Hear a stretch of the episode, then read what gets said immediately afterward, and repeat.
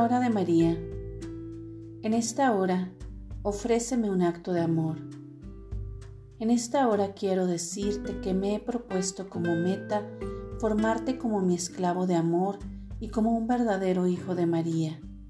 Espero de ti disposición y respuesta generosa a mi llamada maternal.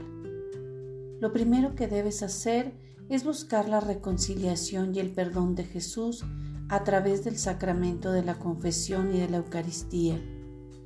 Él lavará tus manchas y arrasará con la hediondez de tu corazón, derramando sobre ti su sangre preciosa. Lucha diariamente por una conversión perfecta y transformante. Si permaneces bajo mi sombra maternal, serás capaz de derrotar al demonio y de darle muerte al Goliat de la concupiscencia de la carne, de las pasiones desordenadas y de todas aquellas pasiones desenfrenadas que aún hay en ti. En esta hora, muéstrame que me amas. Estos consejos te los doy hoy a ti, apóstol de mi inmaculado corazón.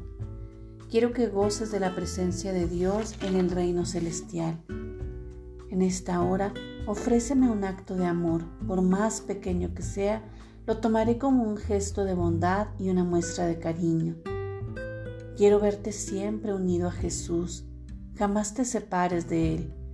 Como mi esclavo de amor, toma diariamente las sagradas escrituras y medita en ellas. En la medida en que profundices en la palabra de Dios, te harás santo. La virtud resplandecerá sobre ti